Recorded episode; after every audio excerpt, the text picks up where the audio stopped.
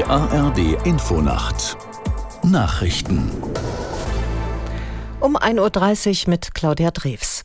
Israel hat jetzt eine Notstandsregierung. Ihr gehören Regierungschef Netanyahu, Verteidigungsminister Galant und der Oppositionspolitiker Ganz an. Außerdem sind zwei Beobachter dabei. Aus der Nachrichtenredaktion Petra Mittermeier.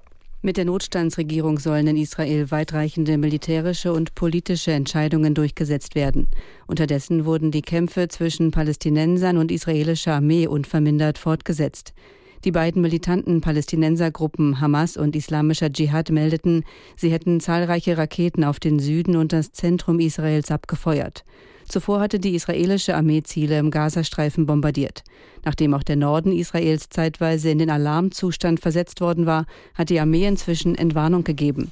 Die Menschen konnten die Schutzräume wieder verlassen.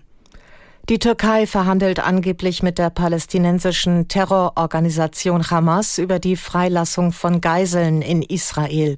Präsident Erdogan soll mit der Terrororganisation in Kontakt stehen. Aus Istanbul Pia Masocak.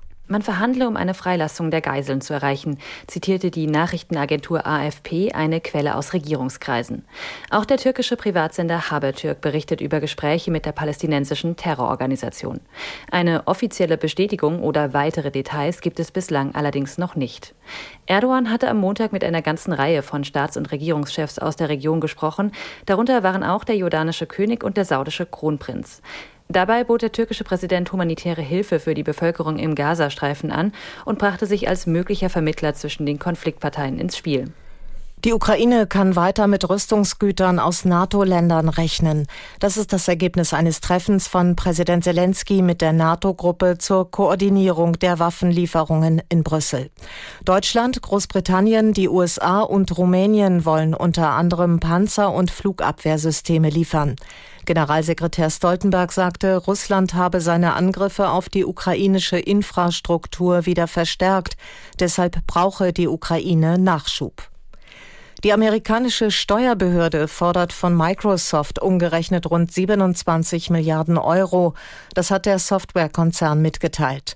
Laut Steuerbehörde handele es sich bei dem Betrag um nicht bezahlte Steuern aus den Jahren 2004 bis 2013 sowie Zinsen und Strafgebühren.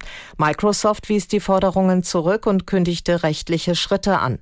Der Konzern hat im vergangenen Geschäftsjahr einen Nettogewinn von umgerechnet knapp 77 50 Milliarden Euro erzielt. Das Wetter in Deutschland. In der Südhälfte kaum bewölkt und trocken, im Norden Regen, Tiefstwerte 17 bis 9 Grad. Tagsüber im Norden heiter und freundlich, ansonsten bewölkt mit Regen bei 13 bis 27 Grad. Und das waren die Nachrichten.